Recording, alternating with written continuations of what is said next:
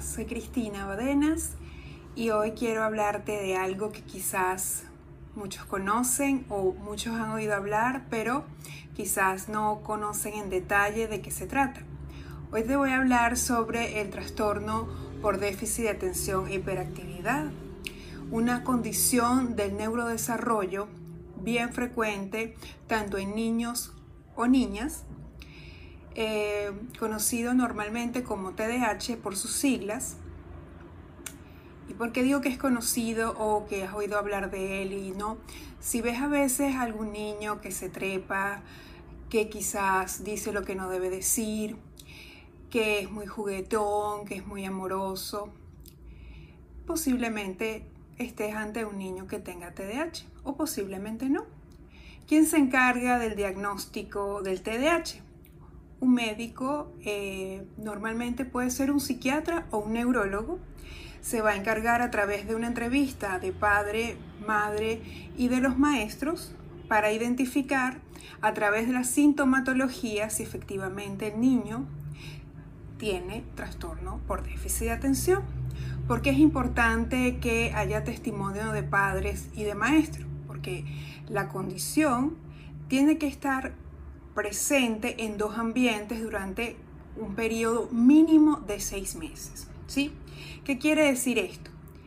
Que cuando recibimos el diagnóstico, confirmamos y tenemos la guía o tenemos el mapa de cómo abordar esta condición.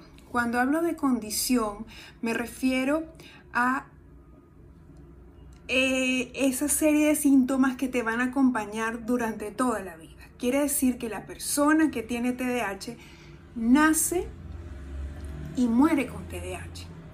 No estamos hablando en caso alguno de enfermedad, ¿sí? No hay que curar nada, sencillamente hay que abordar la sintomatología.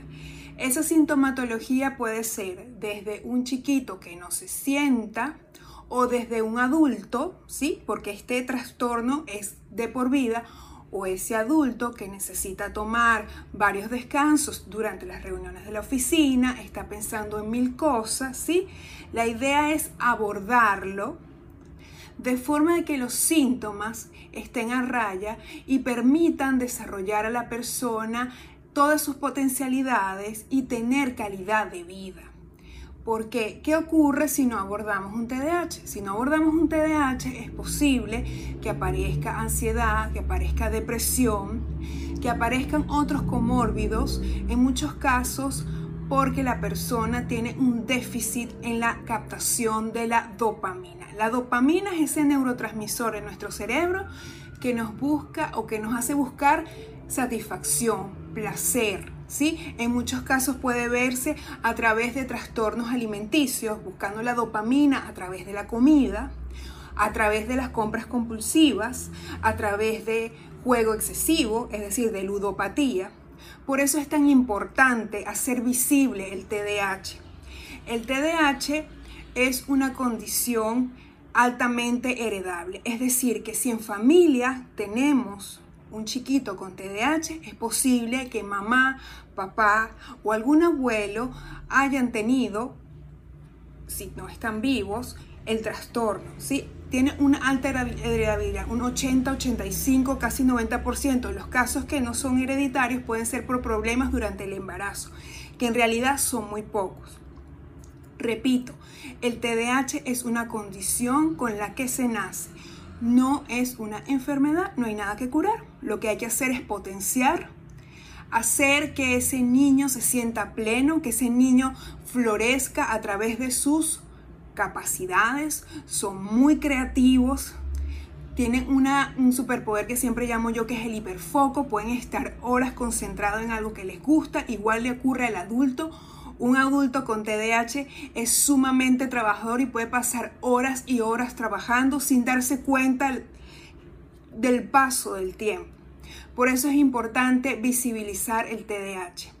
El TDAH, nuevamente les digo, si se aborda adecuadamente, la persona puede vivir tranquilamente, alcanzar su potencial, ser feliz en medida de lo que les satisfaga, de lo que lo haga pleno, ¿sí?